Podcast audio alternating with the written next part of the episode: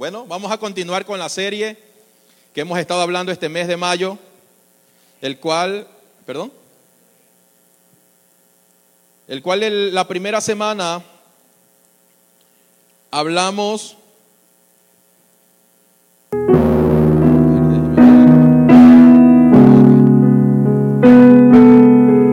El primer tema hablamos sobre dejar y cambiar. El segundo tema, que fue la semana pasada, hablamos sobre ir hacia adelante. Entonces, no podemos avanzar si algo nos está impidiendo. Entonces es necesario dejar, es necesario renunciar, es necesario despojarnos de aquello.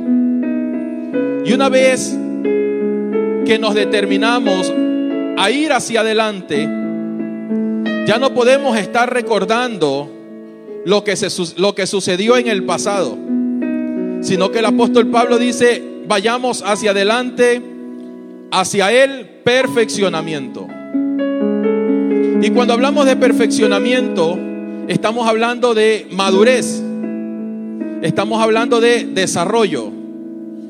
Y esta semana vamos a hablar sobre el tema salvación y madurez. Aunque muchos podemos decir, no es que el tema de salvación ya lo, lo, lo- escuché y lo, lo- creo que lo aprendí en la escuela de liderazgo, porque ahí nos hablan sobre la salvación, nos hablan sobre la oración, bueno, y muchos temas. Pero si nosotros creemos que la salvación tan solo consiste en que el Señor me sacó del mundo para llevarme al cielo, entonces no estamos entendiendo verdaderamente lo que es la salvación. Hay muchas personas que hasta la actualidad dicen, Señor, ven pronto porque ya no aguanto más en esta... Hola. Señor, ven pronto porque ya no puedo más con esta debilidad. Y eso es una doctrina escapista, tratando de escapar del lugar donde el Señor preparó para que los hijos de Dios manifiesten su reino inconmovible. Amén. Entonces, salvación no es habernos librado del infierno. Salvación no tan solo consiste en que el Señor me sacó del lado cenagoso para llevarme al cielo y ya no y ya no lidiar con mis debilidades en la tierra.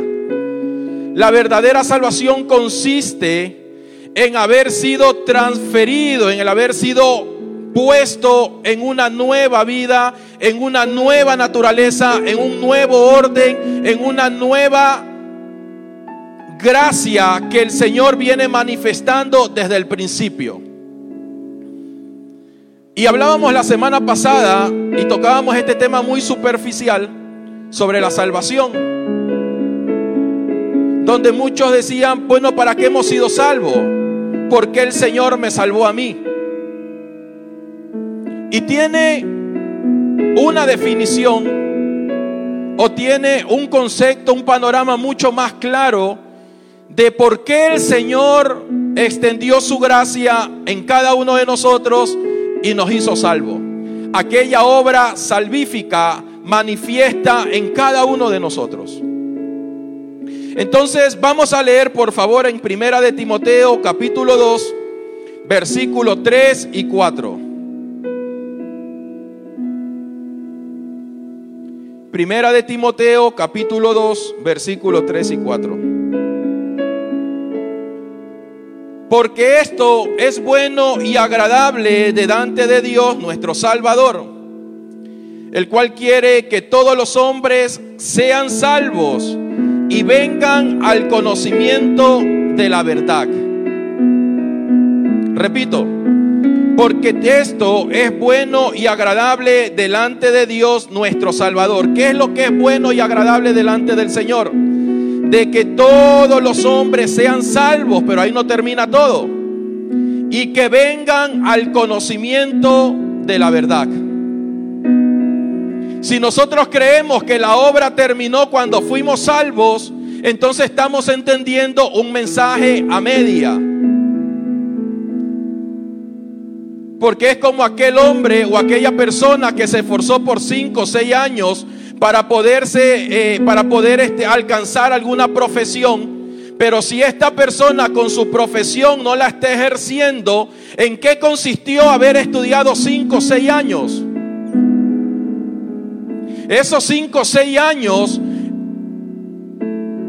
alcanzaron o sirvieron para qué? Para que nosotros entendamos cuál es nuestra posición o aquel hombre por qué estudió y qué es lo que tiene que ejercer. Cuando primera de Timoteo, el apóstol Pablo le, le, habla a Timoteo, a su colaborador, le dice que todos vengan al conocimiento. Y lo refuerza cuando habla en el libro de Efesios capítulo 3, que todos lleguemos al pleno conocimiento del Hijo de Dios.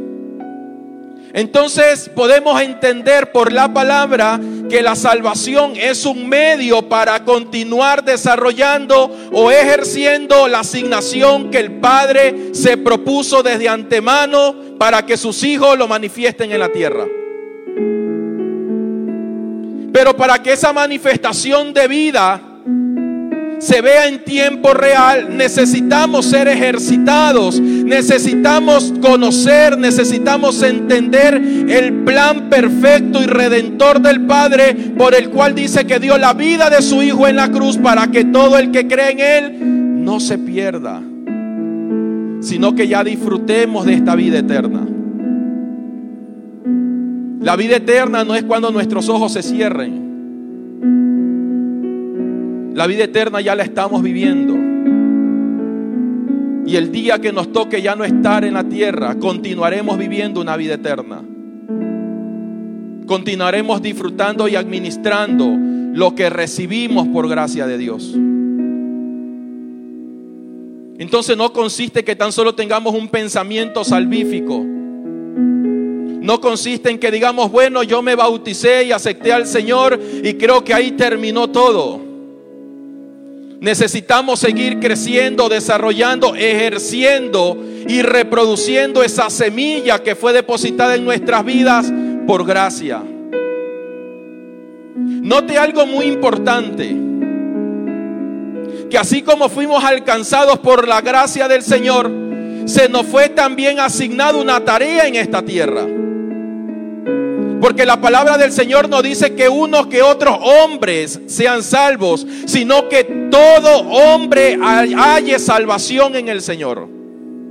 Y para que otras personas puedan vivir y puedan experimentar esta transformación de la salvación en la vida de ellos, necesita de instrumentos, necesita de un medio para que el mensaje de salvación también sea alcanzando a aquellas personas. Dile a tu hermano que está al lado, entonces el trabajo, la obra de la salvación no terminó en mí. Por favor, díselo, recuérdaselo al que está a tu lado. La obra de la salvación no terminó en ti.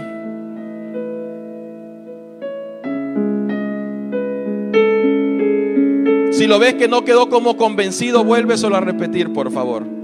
La obra de la salvación no terminó en ti. ¿A quién vamos a disipular? Pablo a quién le iba a dedicar su tiempo y es más, dice, estoy, estoy dispuesto a entregar mi vida por causa del Evangelio. ¿A quién Pablo le dijo aquellas palabras? Aquellos hombres que habían sido alcanzados por el mensaje de la salvación. Y la palabra del Señor dice que la fe entra por el oír y el oír qué? La palabra. Entonces, ¿cómo vamos a manifestar la fe del Hijo de Dios en otras personas si la palabra no está siendo escuchada a través de tu vida? Repito, el mensaje de la salvación no termina en que el hombre venga todos los domingos a la iglesia. El mensaje de la salvación tiene que continuar aún cuando salgamos de este lugar.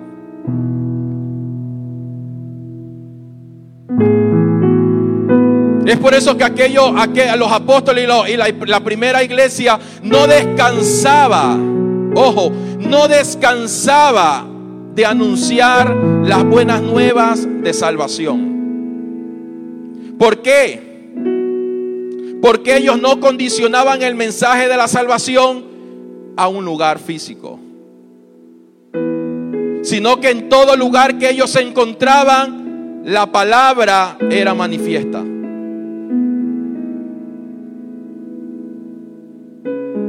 Salvación, ¿para qué? Para que todos lleguemos al pleno conocimiento del Hijo de Dios.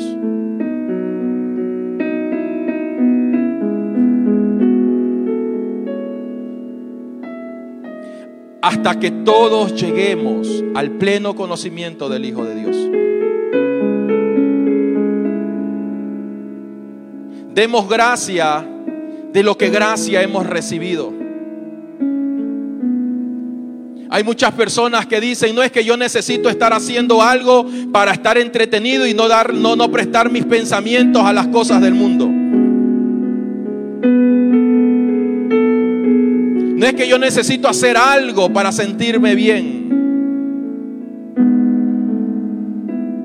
Es que necesito estar ocupado en algo para no dejarme atraer por el sistema.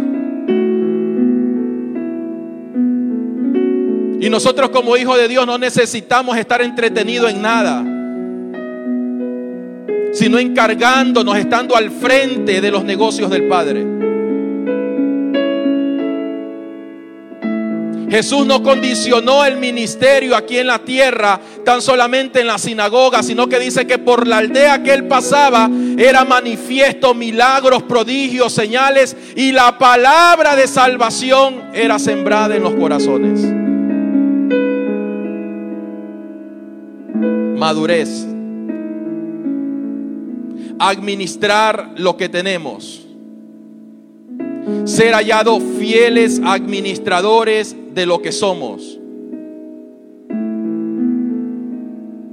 Por eso es muy importante entender que la salvación me conlleva a ejercer la semilla que ha sido depositada en mí.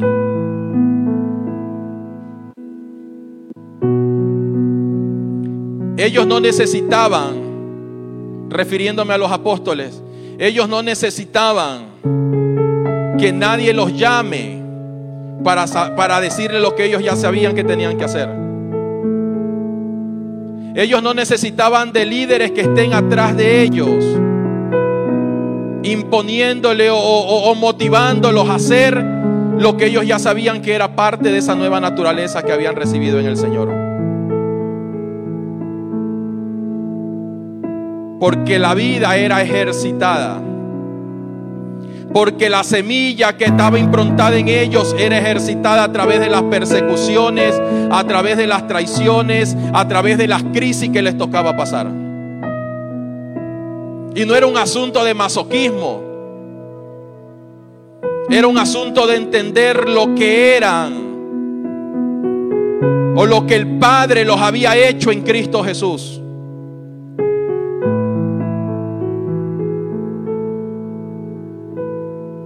Y es ahí donde vemos la alegoría o el ejemplo que utiliza Pablo de relacionar la iglesia con un cuerpo humano. Es ahí donde vemos por qué Pablo, ilustrado, iluminado por el Espíritu de Dios, relaciona la funcionalidad del cuerpo humano con la iglesia. Porque el cuerpo se va desarrollando de una manera equitativa, de una manera conjunta. Porque el cuerpo humano no es que un día le crece el brazo más que el otro brazo, la pierna más que la otra pierna, sino que vamos desarrollando y creciendo de una manera ordenada. La funcionalidad de la iglesia consiste en la madurez que puede ejercer en su función.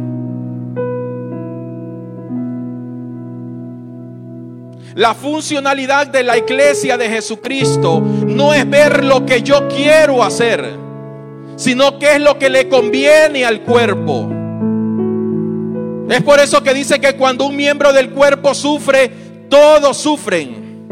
Cuando un miembro del cuerpo se goza, todos gozamos.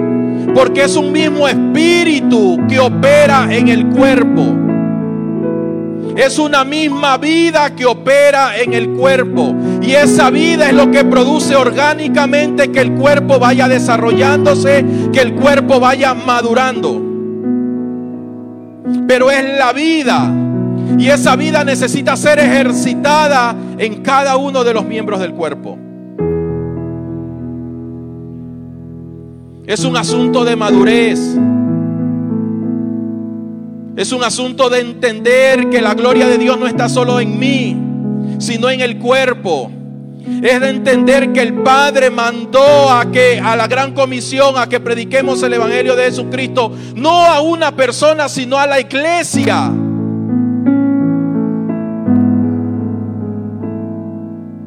La iglesia es omnipresente. Porque el mismo mensaje que se predica aquí en Ecuador tiene que ser predicado en Japón o algún continente asiático. Porque no hay dos evangelios.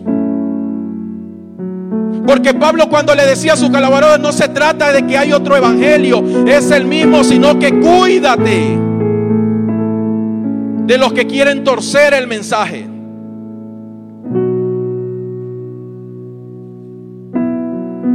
El mismo mensaje que predicamos aquí tiene que ser predicado en el lugar de trabajo.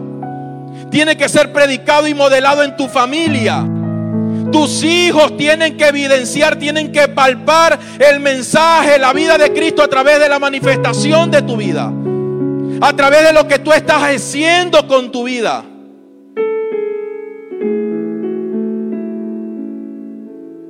Es un asunto de madurez. Es un asunto de orden.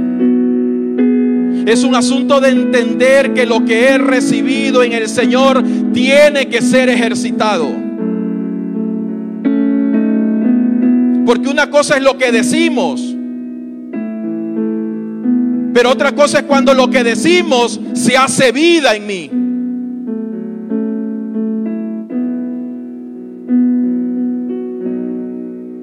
Lo que hablamos tiene que hacerse vida en nosotros.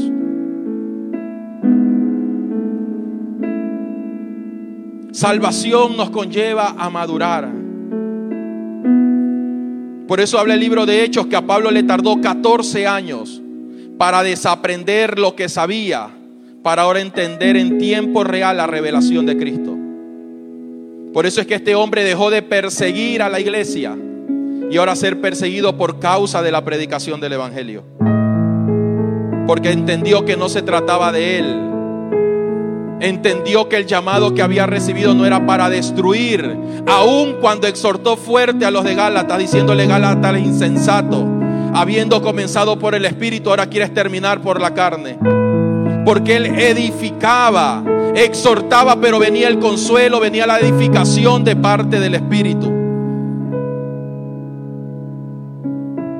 Este hombre no tan solo de palabras, sino con hechos. Dice, estoy decidido, estoy convencido dar mi vida si es necesario por causa de la predicación del Evangelio.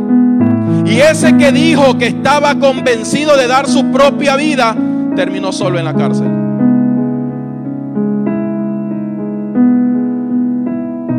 Terminó tan solo que llegó a un punto de mandar a llamar a Timoteo Timoteo, ven pronto, porque ya estoy en el hecho de mi muerte. Segunda de Timoteo. Este hombre que lo dio todo, este hombre que se gastó, terminó solo. Hoy en día hay predicadores o hay creyentes cristianos que creen que iglesia llena es sinónimo de éxito.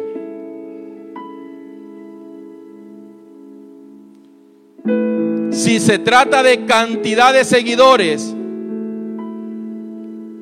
para yo poder ser exitoso en el ministerio, aunque se va a escuchar un poco fuerte, agárrense fuerte de la silla, por favor.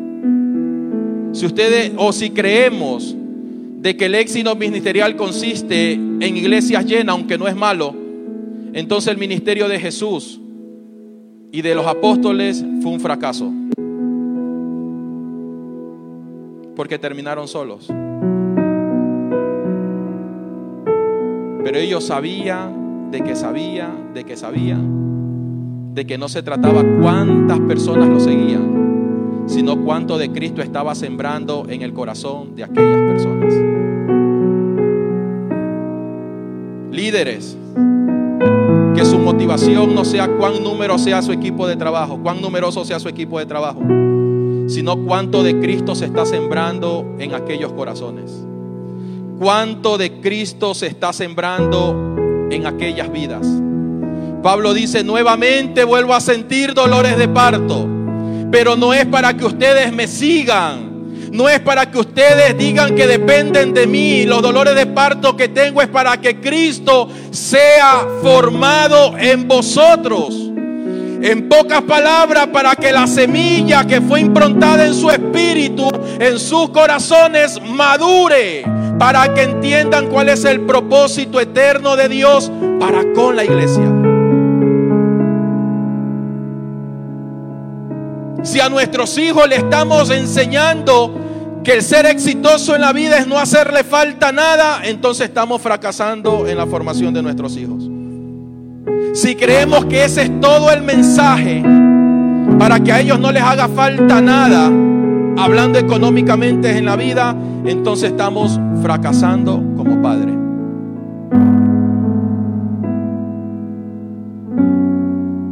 Él es nuestra centralidad. Y todo lo demás o será añadido. Y voy a citar un Proverbios donde dice que donde está nuestro corazón está nuestro tesoro.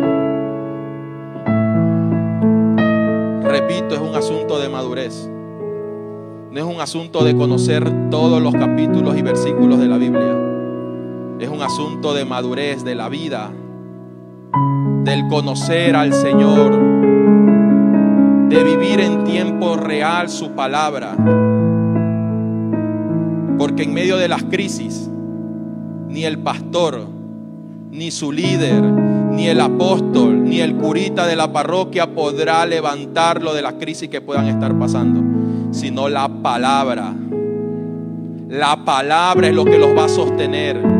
La palabra es la que nos va a enseñar a proseguir adelante. Porque si esa palabra no se está ejercitando en nuestras vidas, estaremos sujetos a cosas efímeras, a cosas temporales. Mas la palabra del Señor dice que el hombre, el Hijo de Dios, el espiritual, discierne todas las cosas en el espíritu. El día martes tuve una consejería con alguien, me decía, pastores, es que me, ahorita me han dado un régimen de trabajo donde tengo que estar dos meses en un curso de guía de canes. Y es por eso que me he ausentado. Y él iba, él me imagino que estaba esperando que yo le diga, hermano, salte de ese, de ese, de ese curso, porque la verdad que el enemigo se te está levantando para tenerte ahí oprimido. Pero no sabía que iba a encontrarse con una respuesta que el espiritual opera en cualquier ámbito. Venir a la iglesia o a la congregación es tan espiritual como estar en tu trabajo. Leer la palabra del Señor es tan espiritual que salir a pasear o a una cena con tu esposa. Que dedicarle tiempo a tus hijos.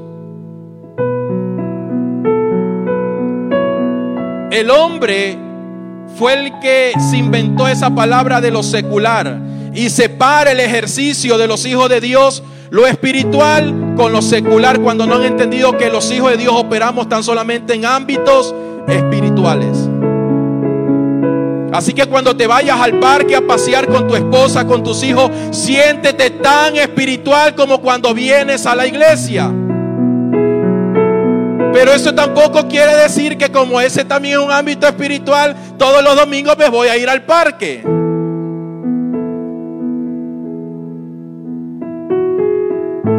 tampoco vamos a decir, no es que como donde yo esté es un ambiente espiritual, ya los días jueves tan solo me llego a mi casa y me pongo a orar porque ahí es un ambiente espiritual.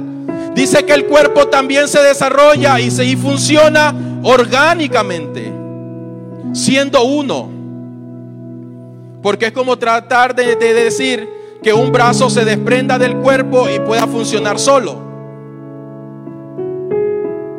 Así como oramos en nuestro devocional, así como oramos en nuestra comunión con el Señor privada, así también es tan importante que nos reunamos como un solo cuerpo en Cristo. Como un solo cuerpo en Cristo. Y no me quiero, no me quiero eh, desviar del tema,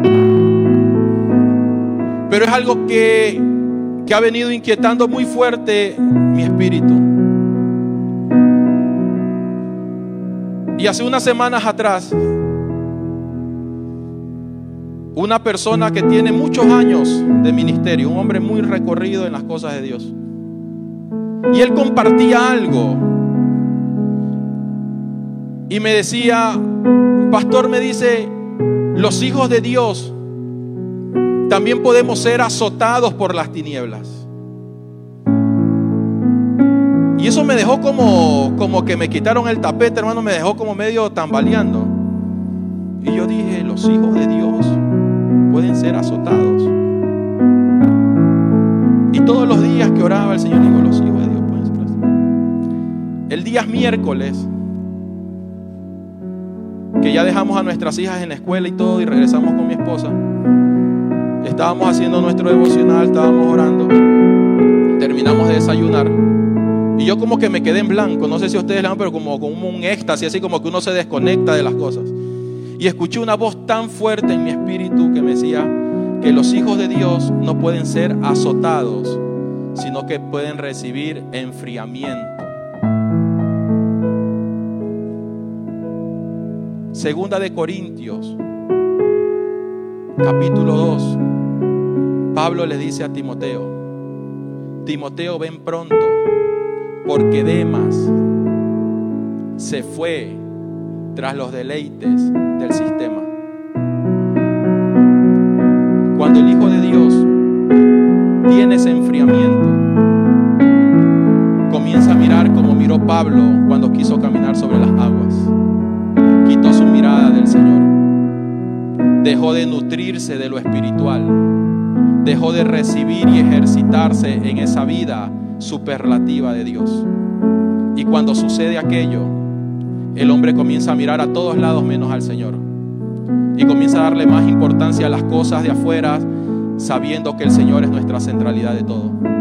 Y comenzamos a mirar la economía y comenzamos a ver el trabajo y comenzamos a ver el tiempo y comenzamos a ver muchas veces nuestra casa como más importante en cumplir con la tarea que Dios nos ha dado. Y eso no te quiero decir que lo de aquí es más importante que lo que ya nombré. Lo importante de todo es ser íntegro en todas las áreas de nuestras vidas. Eso se llama mayordomía.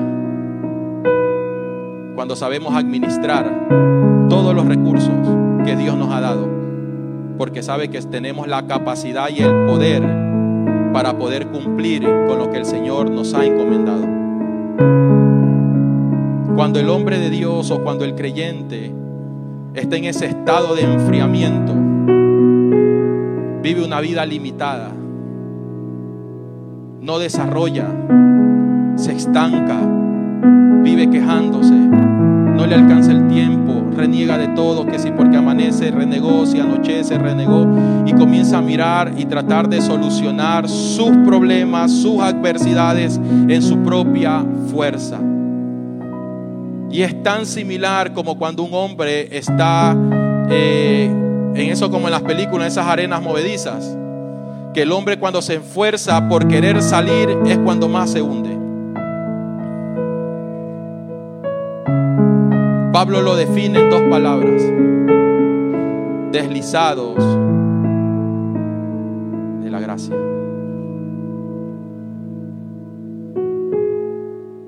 Nos deslizamos nos sacan de nuestra posición. Y una vez que sale de nuestra, salimos de nuestra posición, somos presa fácil para ser absorbidos por el sistema.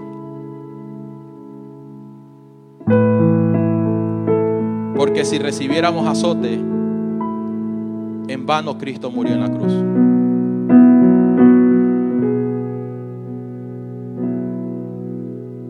Porque si fuera azotes, la cruz no hubiese sido el término, el fin de lo que estaba sujeto a servidumbre a este punto. Necesitamos entender quiénes somos en el Señor. Necesitamos administrar lo que tenemos en el Señor o lo que hemos recibido en Él. Necesitamos administrar con madurez lo que el Padre nos ha entregado. Aprendamos a administrar cada área de nuestras vidas. Aprendamos a ser mayordomo de nuestras finanzas. Aprendamos a ser mayordomo de nuestros hijos, mayordomo del matrimonio, eh, mayordomo de lo ministerial, porque tenemos la capacidad para administrar cada área que se nos ha sido encomendada. No fue de nosotros ser competente, porque dice que el Padre nos ha hecho, que Dios nos ha hecho ministros competentes del nuevo pacto. Es Él el que nos ha hecho.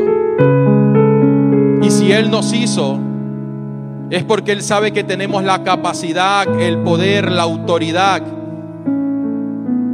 para poder cumplir con lo que se nos ha sido encomendado. Con lo que se nos ha sido encomendado. Porque ya no vivo yo, mas Cristo vive en mí. Es su soberanía. Es su mayordomía. Es su naturaleza. Absorbiendo nuestras vidas para que nuestros miembros ya no los prestamos para la injusticia, sino para que ahora vivamos en esa justicia de Dios. Para que no haya nada ni nadie que señale lo que ya el Padre santificó. Para que nadie juzgue lo que el Padre ya santificó. Para que nadie critique lo que el Padre ya justificó en el Hijo. Somos sus hijos, herederos de Dios y coherederos con Cristo. Todo lo de la, vida y la piedad se nos ha sido dado. Administremos, desarrollemos lo que somos no nos dejemos absorber, o no nos dejamos absorber por lo que el mundo diga, por lo que el sistema diga.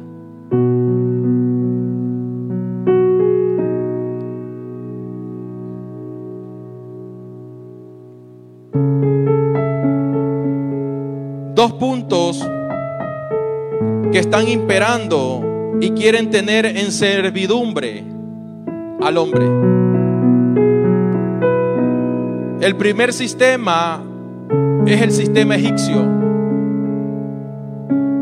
Cuando hay inmadurez,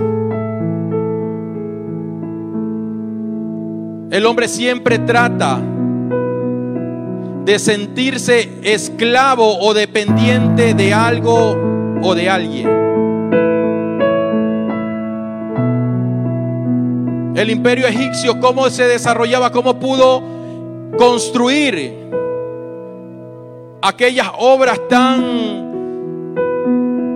inexplicables ante la mente del hombre.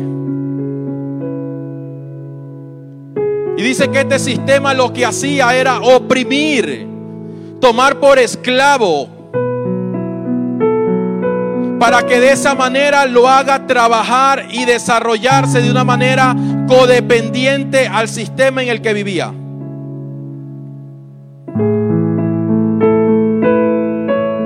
Y esa situación a veces no está tan distante a la vida del creyente.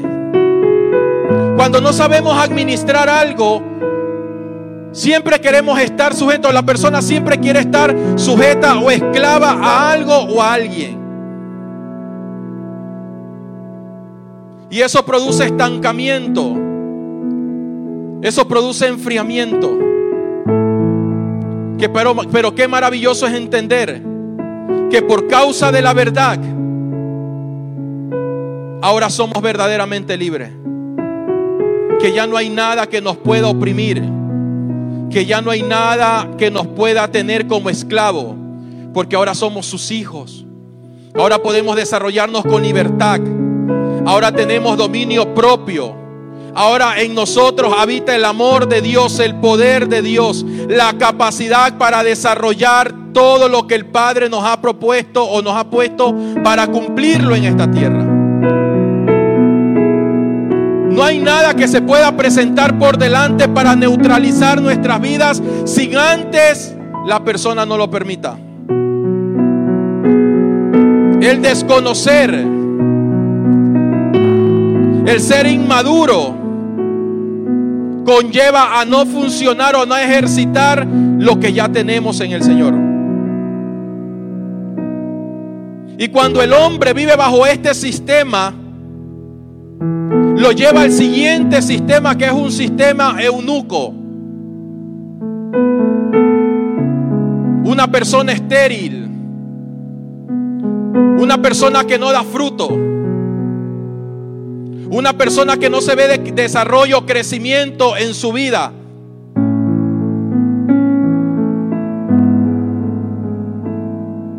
Y no podemos decir que esto tan solamente acontece con la gente de afuera. Esto suele suceder también aún con personas que vienen los domingos. Personas que andan con una Biblia debajo del brazo.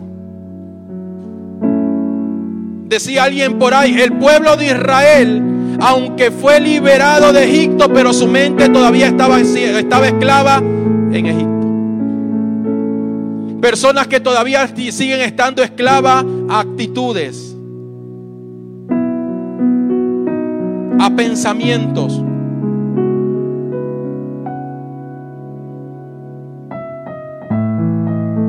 Y a veces le pedimos al Señor, Señor, trae un avivamiento, Señor. Señor trae una multiplicación. Pero los instrumentos que Dios dejó en esta tierra, ¿acaso estarán funcionando para que manifieste aquello? ¿Acaso estamos manifestando para que aquello suceda? Y ojo que esta es una exhortación para todos, no tan solo para, para Casa Shaddai, sino para la iglesia en general. Para la iglesia en general.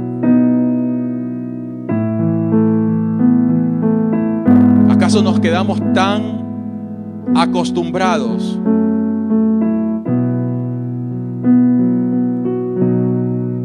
a lo que la pandemia produjo en la vida y en el corazón de muchas personas? A estar confinada, no tan solo a un lugar físico,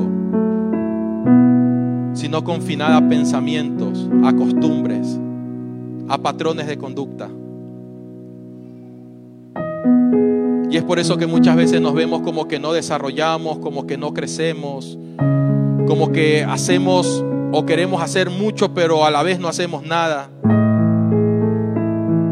Y eso no tiene nada que ver con, con el diablo o ataques de Satanás.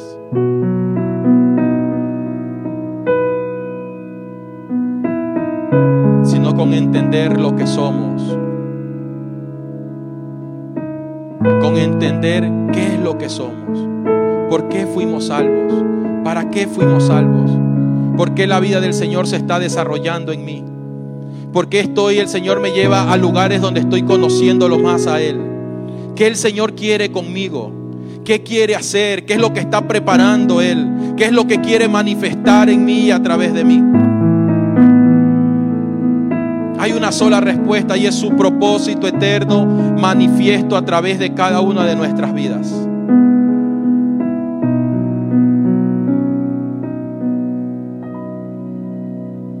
Que sigamos desarrollándonos orgánicamente.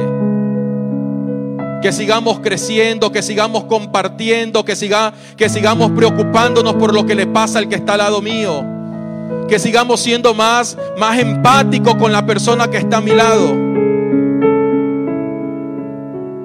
Que me importe si la persona está creciendo. Que tenga e, ese interés que si la persona está siendo ejercitada en el don que ha recibido del Señor. Que cómo le está yendo en el trabajo, que cómo está en la universidad a veces llamamos tan solo para decir, oye, ¿cómo estás eh, eh, en el trabajo que nos pusieron los líderes? No, llamemos para preguntar cómo está su vida, cómo le está yendo en la universidad, repito, cómo está en el trabajo, si necesita alguna, alguna oración, si necesita que lo respaldemos en oración. Seamos más empáticos, preocupémonos por el, que, por el que el Señor nos ha puesto a un lado, al lado. Preocupémonos por Él. Estemos más atentos. Hace meses atrás hablábamos sobre el viaje migratorio de a los gansos. Y es algo alegórico con la funcionalidad de la iglesia. Estos animalitos dicen que cuando ven a uno de ellos herido y que desciende, dice que un grupo de aquellos gansos desciende con el que está herido a esperar que se recupere para nuevamente levantar vuelo.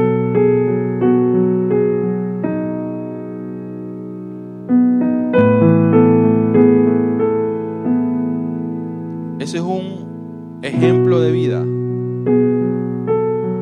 que Dios pone en nosotros. De que no tan solo nos preocupemos por lo que estamos viviendo,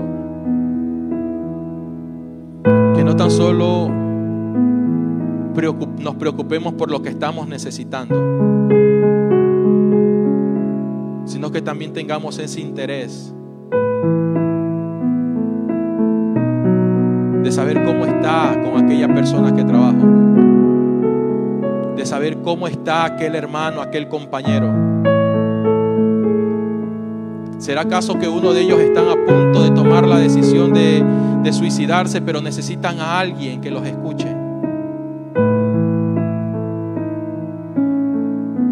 En cierta ocasión alguien me dijo, y no era conmigo, sino que una conversa y me decía, pastor, estaba tan mal, pero tan mal,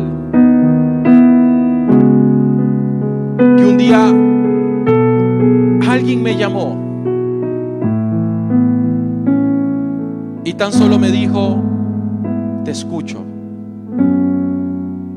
Y a través de esa llamada telefónica me desahogué, saqué todo lo que tenía en mi corazón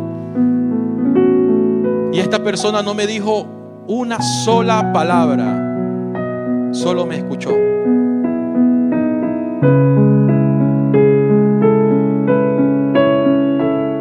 La funcionalidad, de la iglesia no es algo complejo. Lo complejo no lo formamos nosotros muchas veces. El desarrollarnos como cuerpo de Cristo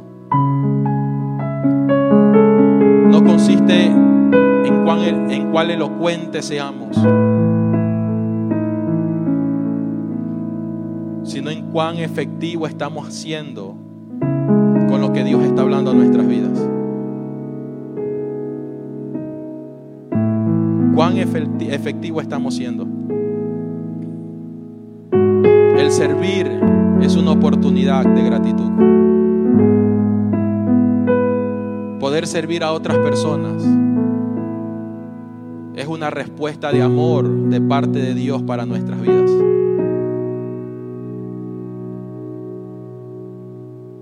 Porque el Señor sabe lo que hay en ti. Él no se equivocó con tu vida. Él no malgastó la vida de su hijo al dártela a ti al dárnoslas a cada uno de nosotros. No nos limitemos No nos frustremos. No permitamos que nadie neutralice, estanque la semilla que ha sido depositada en tu vida.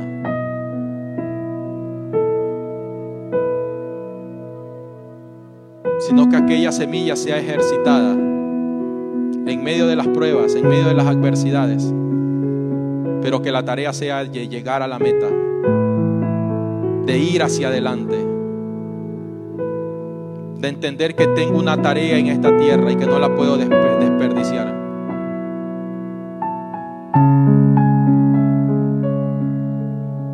Una conversa así me decían también, pastor, qué frustrada me siento cuando alguien que llegó a vivir a mi barrio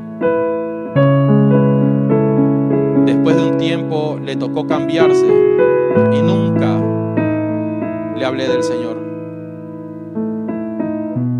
Y el predicar la palabra no tiene que ser una carga, sino un deleite.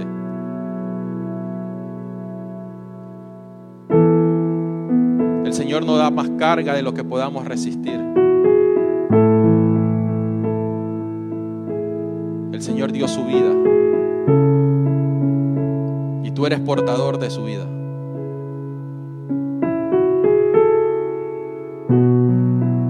Que valoremos y aprendamos a administrar los recursos que Dios nos ha dado en todo tiempo, en todo lugar, hacia toda persona. Porque eres luz en medio de las tinieblas.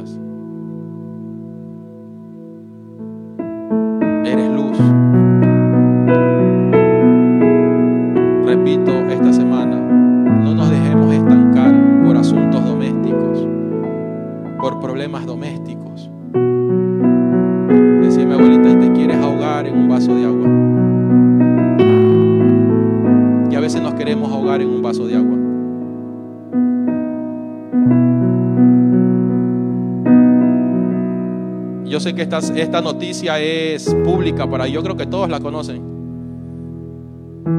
Y hay personas que la utilizan para provocar miedo en el corazón de las personas.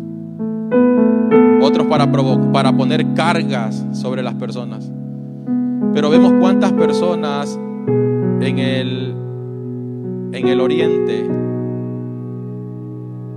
allá por Asia, por África, Personas que a diario mueren por causa de la predicación del Evangelio.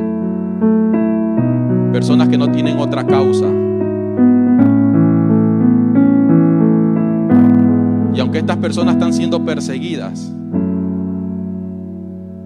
y aunque estas personas saben que en cualquier momento sus opresores los, llegan a detener, ellos saben que a lo único que los van a llevar es a la muerte.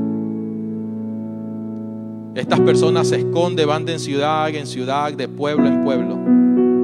Pero a cada lugar que van, dejan depositada aquella semilla. Y el contexto, la realidad de ellos, ese sí puedo decir que está, pero muy lejos que la nuestra. Y repito que esto que estoy compartiendo no se haga una carga sino que todos reflexionemos que la salvación no terminó en nosotros, que la salvación no es un fin, sino que tenemos una tarea que cumplir en esta tierra. Si tu esposo, tu esposa, tus hijos, aunque no vengan a la congregación, pero que en el corazón de ellos esté improntado esa semilla de justicia por el modelo de vida que estás manifestando. Y el día que venga, no sea porque tú lo obligaste,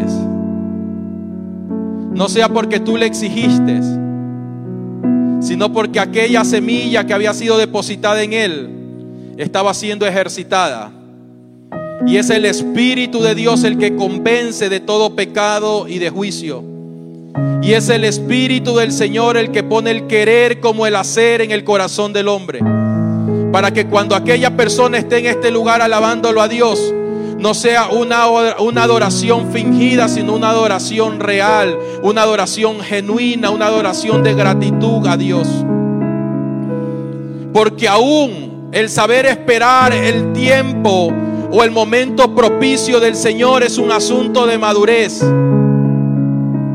No es un asunto de que nosotros presionemos a alguien. No se trata de que nosotros le, le, le, le, tratemos de obligar a alguien que haga algo que no quiere hacer.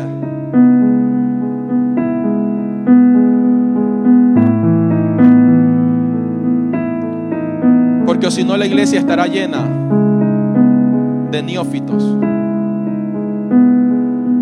de gente inmadura sin carácter. Pero cuando la vida del Señor la vida del Espíritu es la que obra, la que opera en el corazón del hombre. Nos encontraremos con hijos maduros, con hijos con carácter, con líderes que a pesar de la crisis que esté pasando sigue avanzando, sigue prosiguiendo a la meta. Porque sabe que el fin no es este lugar, estas cuatro paredes, sino de poder cumplir con la asignación que Dios nos ha entregado. Madurez consiste, para finalizar, en saber sostener y administrar lo que por gracia hemos recibido.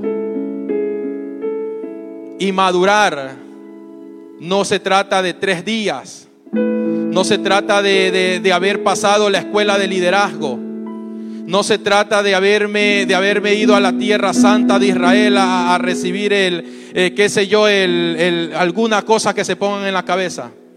Madurar consiste en crecer y en desarrollarnos en la vida que portamos. Dar fruto de la semilla que fue improntada en nuestras vidas. Madurar se trata de dar a conocer y manifestar la vida de Cristo en todo tiempo. Que no nos conozcan como el religioso que se sabe todos los textos bíblicos, sino como aquel Hijo de Dios que vive la palabra, que manifiesta el mensaje. Pónganse sobre sus pies, por favor.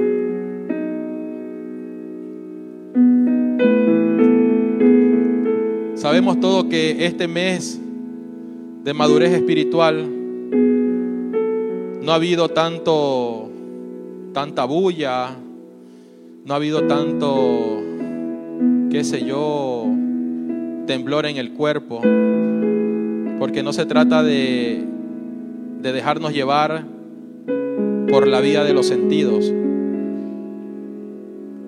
Se trata de que aquella semilla comience a crecer y a madurar en nosotros. Y eso es ser perfeccionados, ir siendo perfeccionados. Que lo que estamos recibiendo, lleguemos a nuestra casa y reflexionemos. Que, que lo que estamos aprendiendo, lleguemos a nuestra casa y lo compartamos con nuestra esposa, con los hijos. De que veamos manifiesto los dones, el talento, que Dios depositó en mis hijos, que Dios depositó en mi esposa, que Dios depositó en mi esposo, valorar los roles, valorar la función del esposo, de la esposa, de los hijos en el hogar. No se trata de tan solamente venir y escuchar, se trata de que lo que estamos aprendiendo sea puesto por obra, se haga vida en nosotros. Porque si no será un mensaje más que escuché o que me entró por un oído y me salió por otro.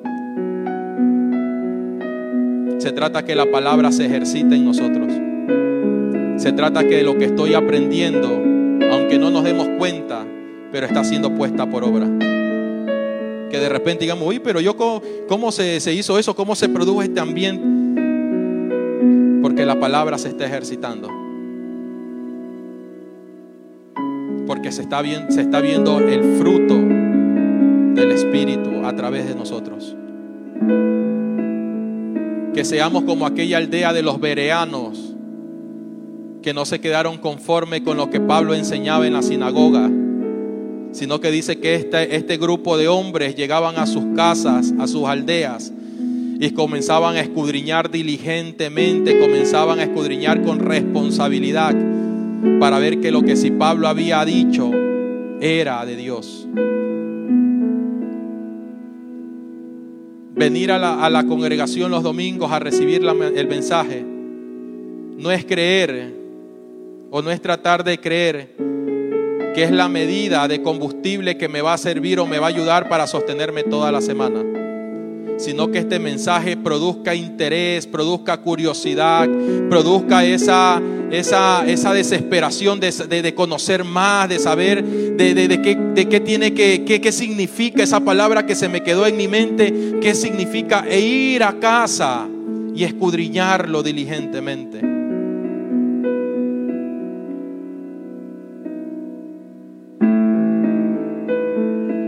Prosigamos a la meta pero no siendo un niño, sino madurando.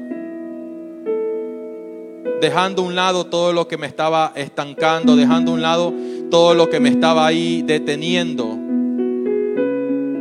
Que prosigamos a la meta, que avancemos, que nos desarrollemos. Porque el Señor quiere que todo hombre sea salvo y que todos lleguen al pleno conocimiento. Al pleno conocimiento. Padre, en el nombre de Cristo Jesús, Señor. Padre, te damos gracias, mi Rey. Te damos gracias, precioso Dios, porque necesitamos, Padre, despertar. Necesitamos, Señor, volver a mirarte a ti, mi Rey. Crecer, Señor, en esa naturaleza que se nos fue dado por gracia, mi Dios. Necesitamos seguir avanzando, necesitamos dejar todo lo que me estancaba para ahora seguir hacia adelante, mi Dios. Padre amado, necesitamos funcionar no individualmente, sino ahora como un solo cuerpo, Padre. Porque aunque operemos, Señor, en múltiples, en diversos dones, pero dice tu palabra que el Espíritu es el mismo, Señor. Que la palabra es la misma, mi Dios que el cuerpo está sujeto a la cabeza que es Cristo Padre. Precioso Dios, te damos gracias. Porque todo lo que proviene de ti, Señor, enriquece y no añade tristeza. Sabemos que tu palabra, Señor, exhorta, consuela, edifica.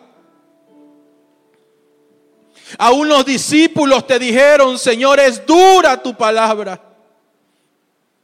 Pero ¿a dónde iremos? ¿A dónde iremos, Señor? Aunque tu palabra sea dura, pero ¿a dónde iremos? Si tan solo en ti, Señor, tan solo en ti hay vida eterna, Padre. Tan solo tú tienes palabra de vida eterna, Dios. Padre, que tu palabra todos los días, Señor, se haga vida en nosotros, papá.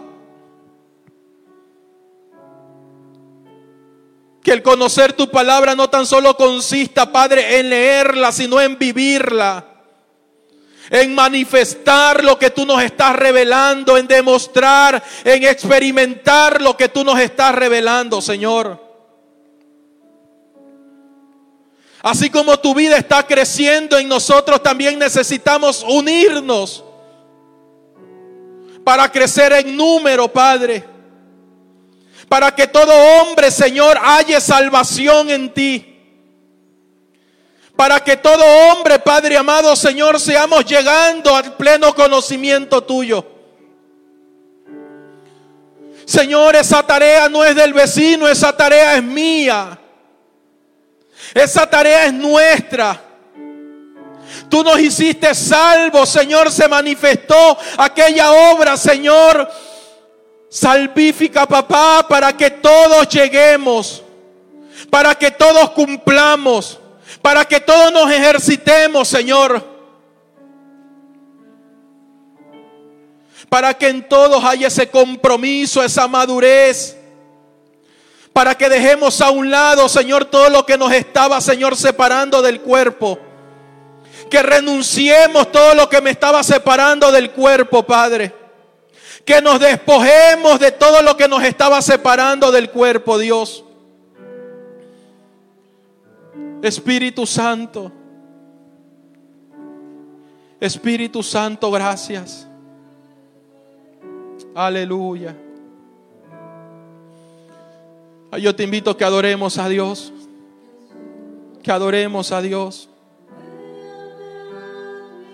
Que nada te, te distraiga, que adoremos a Dios. Si hay en el lugar donde estás quieres quebrantarte, si hay en el lugar donde estás quieres quieres hacer silencio, pero tú y Dios, tú y Dios, tú y Dios, Padre amado, gracias. Aleluya.